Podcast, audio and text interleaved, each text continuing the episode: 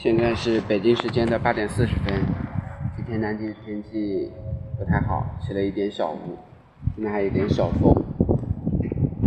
唉，我感觉浑身都比较酸痛，唉，不知道为什么。唉，又困，今天特别困。现在读第四章：兼职丈夫与兼职律师。一九四八年四月的中旬，卡斯特罗回到了哈瓦那。在他返回之前，哥伦比亚和古巴的媒体就已经报道了两名古巴共产主义者参加了波格达的骚乱。古巴真正的共产主义者感到极为不平，他们不是第一次被指责参与那些其实他们一直在努力不参与的活动。格瓦拉对卡斯特罗一直都很亲切友好，但他向他的共产主义战友诉苦说。卡斯特罗觉得他的冒险主义，说卡斯特罗觉得他的冒险主义倾向越来越明显了。卡斯特罗心中的政治英雄是埃迪扎巴斯，是正统党的领导人物，将参加六月一日的总统选举。卡斯特罗依然精力无限地为他的竞选奔走。他陪同扎巴斯来到他的家乡奥林特省，有时还站在演讲台上讲话，为扎巴斯的演讲热身。但扎巴斯性情过于古怪，很多古巴人都觉得他琢磨不透。最终，来自于政府的竞选人劳动部长卡洛斯·普里奥以绝对的优势赢取了竞选。在扎巴斯的竞选活动中，卡斯特罗继续指控警察部门的官府官员贪污腐败等种种罪行，因此警察部门视他为危险恶毒的敌人，并对他伺机报复。总统选举结束后的第二周，一名少尉警官开枪打死，被开枪打死。警察认定偷袭者就是卡斯特罗。一名学生也作证说枪手就是卡斯特罗。于是警方逮捕了卡斯特罗。他声称这样的指控只不过是为了败坏他的名声罢了。幸运的是，证人在开庭审判前就翻供了。他说是警方贿赂他做伪证。于是法官驳回了案件。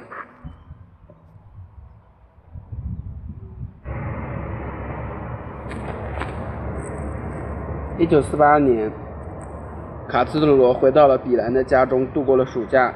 哈瓦那迎来了几个月的和平。而九月，当不安分的学生返校的时候，到处又变得不安宁了。政府趁着这几个月的安静，授权国营公交公司给车票涨价。公交公交车是公认学生通勤的唯一工具，交通费交通费用是他们很大的一笔开支。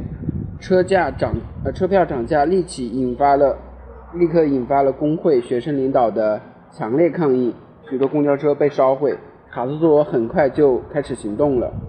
另外一名重要的鼓动者是卡斯特罗的朋友，胡斯托·富恩特斯，他是一名自学成才的黑人，也是革命起义联合会的重要人物。他俩定期在一家电台参加一档十五分钟的节目，支持正统党。他们不停地在广播中煽动，激起人们对车票涨价的不满。政府害怕整个局势也会演变成波哥达一样的大规模的骚乱，于是他们让步了，车票恢复了原价。没有参加政治活动的时候，卡斯特罗就和哲学系的一名女生外去外出走走。女孩的名字叫米尔塔·迪亚斯·巴拉特，是卡斯特罗关系很好的同学菲尔·巴拉斯。迪亚斯巴拉特的妹妹，叫她米尔塔，他们是在法律系的自助餐厅里面认识的，彼此一见钟情。这个女孩的家庭背景很好，长得小巧玲珑，一头浅棕色的头发，端庄美丽，很有品味，有着上层社会的修养。时间证明，她是很让卡斯特罗心动的那种女孩。她的父亲在贝恩斯镇的镇，呃，是贝恩斯镇的镇长。他在法律方面很成功。巴蒂斯塔将军是他的朋友，也是他的当事人。一九四八年的十月十一日，在普里奥总统就职的第三天，费德尔就和米尔塔在贝恩斯的教堂举举行了婚礼。费德尔的父母非常高兴，能和奥连特的名门权贵搭上姻缘。他们这个聪明但又狂荡不羁的儿子，终于做对了一件事情。米尔塔的父亲倒没有什么大的热情。因为他听说费德尔在学校里面是一个到处惹是生非的人，他同样觉得 安吉尔丽娜不太适合出现在贝恩高贝恩斯高级的高雅的社会当中，因为他们的举手投足都透着乡下人的粗俗。在结婚前，卡斯特罗和女人没有太多的接触，他他的青春期全是在男生的寄宿学校中度过的，假期都生活在他家那广阔而偏僻的种植园里。多年后，他指责男生寄宿学校，因为那些男生很多时候都在对女人享受想入非非。我们可以推断，他肯定也想入非非过。基督会学校的牧师经常警告学生们不要贪图身体的享受，这无疑加重了欲望和性欲之间的紧张关系。上大学的时候，他有很多的机会去交女朋友，但是他没有表现出太多的兴趣。和男生在一起的时候，他野心勃勃，极度自信。而和漂亮的女孩在一起时，腼腆羞涩，尴尬万分，这让他的同学们都惊讶不已。他从不会跳舞，也很少和别人闲聊。当其他的同学和女同学搭讪调情，或者在俱乐部跳舞的时候，他一般都是在参加政治聚会。大一的时候，他和几个女孩有过短短暂的约会，但是他经常搞错时间，最后也没有真正的确定关系。有可能米尔塔是第一个和他发生性关系的女孩。如果大学期间他真的和别的女生有过性关系的话，那一定是生理上的一夜情。菲德尔和米尔塔在美国度过了三个月的蜜月，他们收到了很多亲朋好友以及父母给的定金。正在美国自愿流放的巴蒂斯塔也给了一千美金的礼金。小夫妻俩在迈阿密度过了几周，然后就去了纽约。在纽约，他们住在米尔塔的哥哥拉斐尔租的公寓中。菲德尔努力地提高自己的英语水平，规定每天学两百个单词。他还努力地弥补当年没有学好的法律知识。他在纽约的书店买了一本德语版的《资本论》。让他好奇的是，在纽约这块资本主义世界的中心腹地，居然还能买到一部还还能买到一部颠覆资本主义的作品。他强烈的感觉，他在走何塞马蒂走过的路。何塞马蒂也是先到纽约，然后再去古古巴发动了独立战争。菲德尔对钱财不在意，不屑于个人的理财。他买了一辆很惹眼的林肯的敞篷车，却发现剩下的钱不够交关税，没法运回古巴，于是只得赶紧让父亲给他汇钱。回到古巴后，菲德尔和米尔塔在维达多的海边租了一套公寓。米尔塔显得很高兴，沉浸在爱的喜悦中。离开了贝恩斯的家，他感到很开心。他的继母性情暴虐，飞扬跋扈，他待在那样的家里面感到非常的压抑。菲德尔对米尔塔爱意浓浓，小心呵护，典型的西班牙宫宫廷式的爱情。然而他的性格和生活方面根本不适合婚姻生活，就很快表露出来了。就像很多有理想、富有感召力的人一样。他是一个以自我为中心的人，他会因为人们受压迫、受虐待而痛心疾首，但往往对最亲近的人的感情视而不见。他经常不不回家吃晚饭，晚上的时候不是在真统党的总部，就是去看他同学经常去的自助餐厅。如果他真的回家了，那他往往还是带着一群政客信徒回家，让米尔塔款待他们。如果他有钱，他基本都花在了政治上。很少为妻子、为家庭花过钱。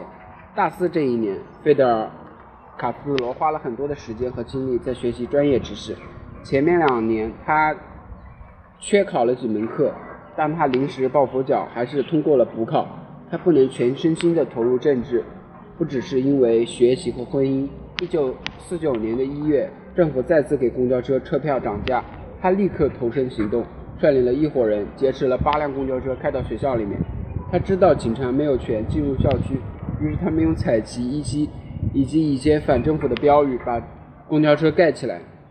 晚上，公交车还是被公交司机开回去了。卡斯特罗怒斥这些允许车被开走的叛徒。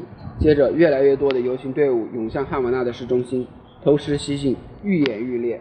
当公交车票价引发的运动开始消退的时候，又发生了另一个激起了民愤的事件：几个喝醉酒的美国水手在哈瓦那的市中心爬上了马蒂的塑像，其中一个人还在塑像的基座上小便，或这激怒了旁边的古巴人，警察不得不插手保护这几名水手，并保护并护送他们去警察局。警察局门口挤满了人，他们高喊着受到了侮辱。卡斯特罗听到这个消息后，就向几个朋友一起组成了仪仗队，第二天晚上彻夜保护着塑像。天亮后，学生们的声势浩大，向美国大使馆示威，一边扔石块，一边要求把那几名水手移交给古巴，在古巴受审。警察出出动驱散了示威者。在混乱中，卡斯特罗与几名学生被打。接下来，卡斯特罗与他的共产主义朋友切格瓦拉，还有索托去哈瓦那的几家报社煽动人们起来抗议。他还指控美国人对古巴不屑一顾。态度傲慢，同时还指责古巴当局奴颜婢膝，极为可耻。对美国进行口诛笔伐，争议相对少些，而且还没有风险。但是攻击警方，尤其是指名道姓的去指控一名警官的腐败，这就意味着卡斯特罗随时都会处在危险当中。卡斯特罗被视为联合会成员的骨干成员，联合会的竞争对手社会主义革命运动和警方的关系很密切。他们没有忘记，没有忘记，更没有原谅联合会犯下的所谓的罪行，包括马诺诺谋杀案。菲德尔·卡斯特罗明白身边的危险，于是他尽可能的行踪不定。然而，每个人都知道他和胡托每周都会在同一时间、同一家私人电台做节目。一九四九年四月，一群社会主义革命运动的暴徒埋伏在电台外，碰巧那天卡斯特罗没有去，胡托就在街上被人开。开枪打死了，普托的死，就连校外的人都感到震怒。面对压力，普里奥总统不得不采取行动打击这些暴力团伙。在上届政府中担任劳动部长时，他也时不时地利用这些团伙去帮他铲除一些工会运动中的共产主义势力。但是他和前任格劳一样，明白这群团伙就是一群恶魔，一旦被释放出来就很难控制。事实上，费德尔·卡斯特罗与联合会的关系很早就已经开始疏远了。卡斯特罗的观点越来越左倾了，娶上了一位拥娶上了一位拥有上层阶级态度和价值观的女孩，并没有让他的激进的激进主义变得温和。相反，他在阅读马克思、恩格斯的著作，研究汉瓦那随时可见的社会不平等。他一直崇拜共产党宣言以及列宁的《怎么办》中铿锵有力的雄辩。他现在尝试着阅读大阅读大部头著作，比如《资本论》。他多放成立一切贫穷的地方，成了反抗种族歧视大学委员会的激进分子。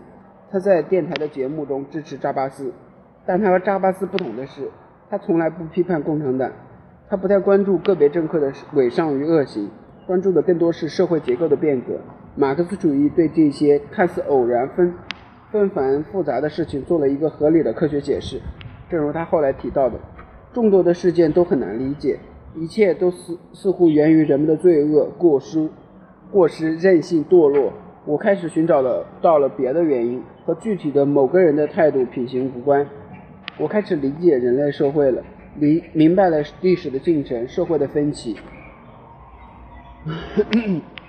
这点就有点共产主义意味了，就是他总是就是西方，他总是会把这些东西归结于人的原罪。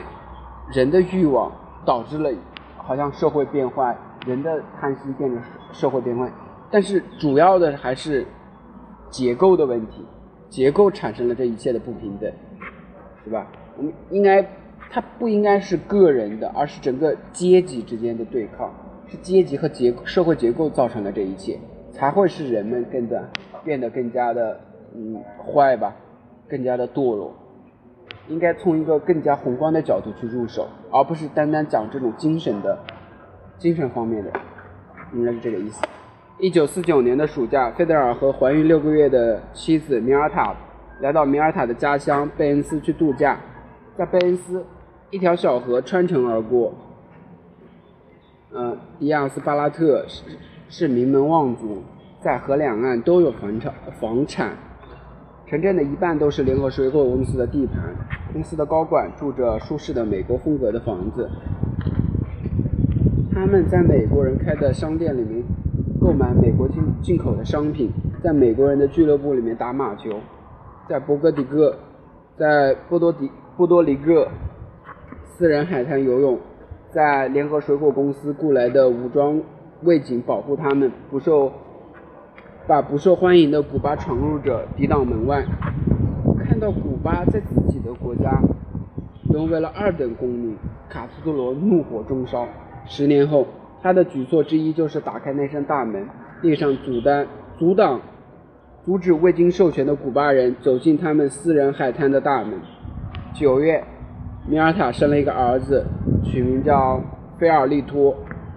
夫妻俩都搬到了哈瓦那稍大一点的公寓，就在一座军营的对面。卡斯特罗对来访者说：“他在这里时刻有人保护，外面一直有军人执勤。”还得意的告还他还得意的告诉他们，总统的宅邸近在咫尺，在阳台那用步枪随便一枪都能打死总统。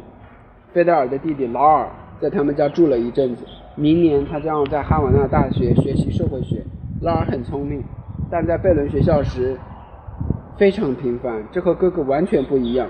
他的体育很差，学校的宗学校的纪律和和宗教教义都让他感到窒息压抑。和刚愎自用的费德尔比起来，劳尔给人的感觉是热情随和、朴实大方。对于费德尔来说，那个秋天最大的政治事件就是后来被称为“行动小组条约”的事情。不料总统双管齐下，要遏制，嗯。帮派的暴行，当局逮捕了几名声名狼藉的枪手，并投放入狱。接着，主要的行动小组成员全都在不同的政府部门中被安排了薪水很高的闲职，以回报他们摒除暴力。他们大多数都收了政府的钱。然而，暴力事件并没有明显减少。就在这个时候，许多非暴力的学生组建了一个新的组织——九月三十号运动。以及以反对校园里面的其他的团伙势力，卡斯特罗非常想要加入这个组织，但该组织委员会并不想吸收他。他们认为他是联合会的成员或者支持者，尽管卡斯特罗矢口否否认。共产党阵营的切格瓦拉、正统党阵营的马克思也都万般的拒绝了他。他们说，加入的条件是永远不能携带枪枪支。卡斯特罗答应以后不再带枪。他们又说。九月三十号，运动委员会准备抨击行动小组条约，并公布涉及的人员的名单，其中包括联合会中的成员。卡斯罗主动提出，他愿意亲自公开抨击行动小小组条约。他说，他和革命起义联合会曾经有过关系，仅仅是因为他和特鲁之间的私人关系很不错。当特鲁被杀后，他对联合会就没有了兴趣。他很乐意公开去指责那些被政府收买的联合会成员。最终，双方都接受了卡斯罗的诚意，并让他在十一月十三号的学校的烈士纪念馆举行的一次特别的集会上上台发表演讲。卡斯罗的演讲产生了很大的影响。他公布了各大暴力团伙的成员名单，揭露了他揭露了他们同政同政府的私密交易。他的演讲被刊登在国有媒体上。这还增加了他的名望，别人都会觉得他大胆到了有勇无谋的程度。很明显，那些暴力团伙一定会对他采取极端行动的。于是他去了莱斯尼克的公寓躲了两周，他从那里偷偷去了马坦萨斯省，后来又坐车到了奥连特，回到比兰的家里，他说服了父亲给他提供足够的钱去美国流亡一段时间。他循着前一年蜜月时的路线。先去了迈阿密，然后又去了纽约。他藏匿在纽约研究法律、学习政治学。过了几周，混乱结束了，他回到了哈瓦那，过起了相对平静的生活。于1950年毕业，获得了法学博士学位。父亲送给他的送给他一辆新的庞蒂克牌车作为毕业礼物。有了妻子娘家的帮助，卡斯特罗完全是可以在一个生意兴隆的律师事务所找到一份。高收入的工作，但他选择了完全不同的事业。他鼓励两名法学系的同志 George 和拉斐尔一起创立了一个法律事律师事务所，帮助穷人维权。这两名学同学都是来自于贫困家庭，有着左翼的同情心。在大学生联合会的选举中，阿兹阿兹皮阿鲁就是那个 George，阿兹皮阿鲁曾经投过。卡斯罗的反对票，因为卡斯罗是富裕的地主家庭出身，两个人都接受了他的建议，于是他们三个人的律师事务所成立了。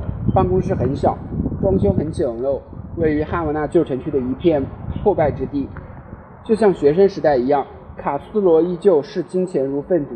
在奥连特，他的父亲几乎拥有一切，对于他想要的东西，他完全可以从父亲那里获取。当他需要买东西时，他就管父亲要钱，但拿到钱时并没有太多的感激。在耶稣会学校上学时，耶稣会老师就给他们不停地灌输一些知识，说真正重要的是精神价值观，世俗的东西就是一口陷阱，是一种错觉。上学的时候，他的很大一部分时间都在谴责欲壑难填的政客、无耻的商人以及剥削人的地主。鉴于这样的背景，他的事务所几乎挣不到钱，也就不足为奇了。他最重要的客户就是西班牙的木材商，这位商人雇佣了他们三个人替他索债。因为有些木匠向他购买木材时赊账，卡斯特罗找到了这些欠债的木匠，问他们那些人有没有给他们贡献，然后他再去找那些欠木匠钱的人要钱。西班牙的人，西班牙商人用木材来抵账，给卡斯特罗木材来装修自己的事务所的办公室。卡斯罗还为很多人去辩护，有失去田地的农民，有参加罢工而被解雇的工人，参加暴乱而被囚禁的学生。他为市场上饱受警察骚扰勒索的摊贩去辩护，却从不收人家的钱，只让他们用商品付费。他很喜欢在市场里面到处走走，想吃的东西就随手拿拿着放在嘴里面，随时都能看到摊贩对他感激的微笑。有电话用户声称通话费太贵了，为了维护他们的权益，卡斯罗就像堂吉诃德一样，徒劳地指控着电古巴电话公司。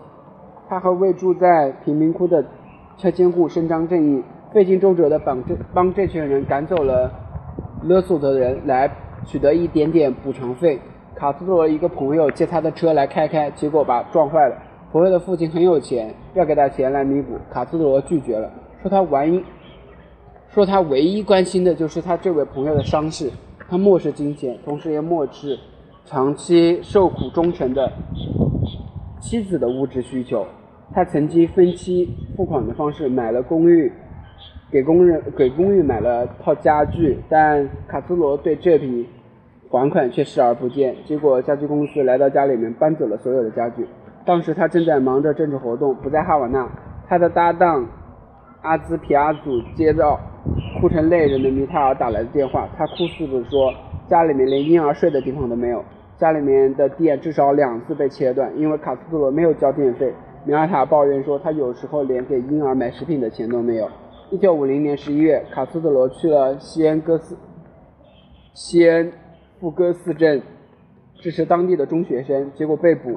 教育部决决定禁止中小学成立社团，西恩戈夫斯西恩富戈斯的中学便开始抗议，学生和警。警察发生了四个小时的冲突，卡斯特罗参与了抗议并被打了，却被指控暴力袭警。他被带到了省会圣克拉拉。埃迪扎巴斯在他每周的广播广播节目中为他支持的年轻者卡斯特罗的逮捕而抗议。人们在关押卡斯特罗的监狱门口示威。卡斯特罗用媒体对媒体用蔑视的口吻发表了一方陈述。作为一名优秀的律师。他坚持在审判时自我辩护，在法律上，他慷慨激昂、侃侃而谈，对政府和警方进行了抨抨击指责。法官驳回了他的指控，宣布无罪。或者正是因为他很不愿意给卡斯特罗的政治运动提供舞台，卡斯特罗找到了他他博取公众眼球的途径。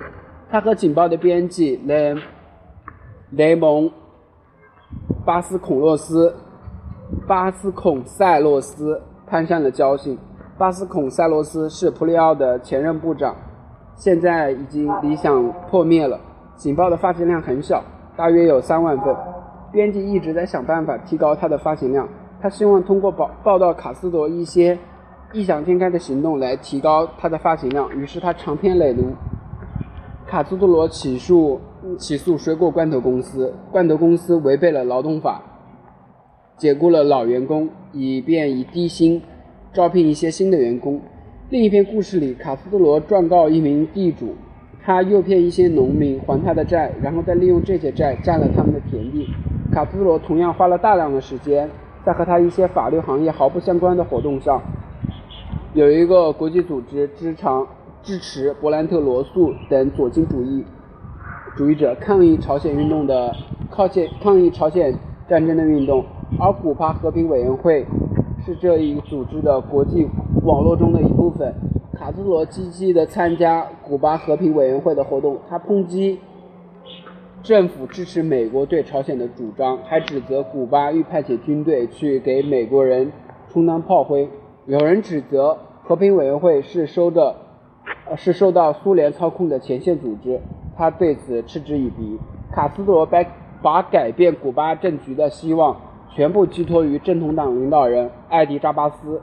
然而，一九五一年的夏天，扎巴斯犯了一个致命的错误，他相信了，他中了圈套，对别人泄露了给他关于教育部长桑切斯的消息信消息信以为真，对别人给他关于桑切斯的消息信以为真。他在参议院指控桑切斯侵吞财产预算，在危地马拉购买了一片农场。在周日的广播节目中，他再一次。指责桑切斯。事实上，桑切斯是政府里面最清廉的官员之一，没有腐败行为，不像他的前任亚里蒙贪腐成性。这一次，扎巴斯选做了目标，目目标，政府要求他举证。一些国会的议员承诺给扎巴斯提供书面证据，但最终也拿不出任何东西。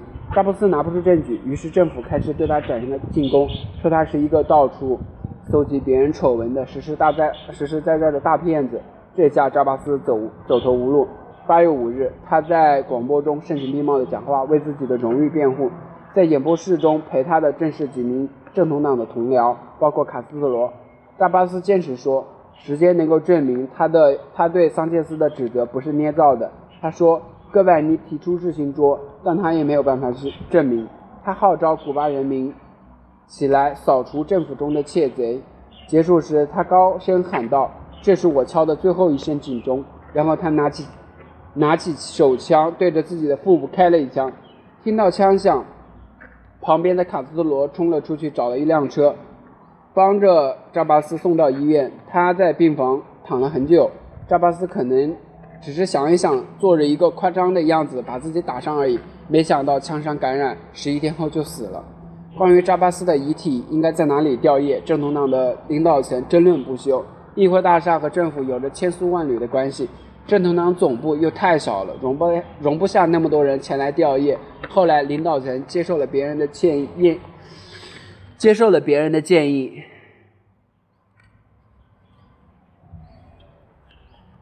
让青年团来负责，在哈瓦那大学的大礼堂举行吊唁仪式。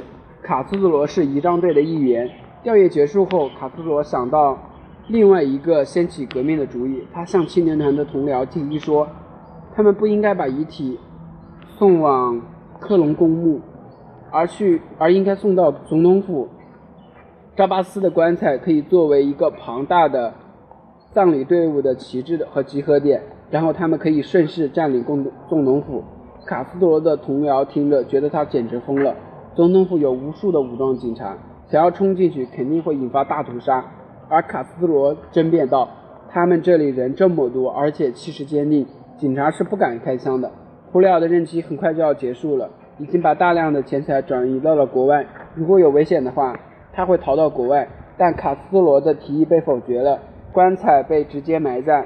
研究了马克思主义的资产阶级民主的观念后，卡斯特罗认为，古巴真正实现变革的唯一途径途径就是革命，而不能靠选举。正统党的新领导人罗伯特。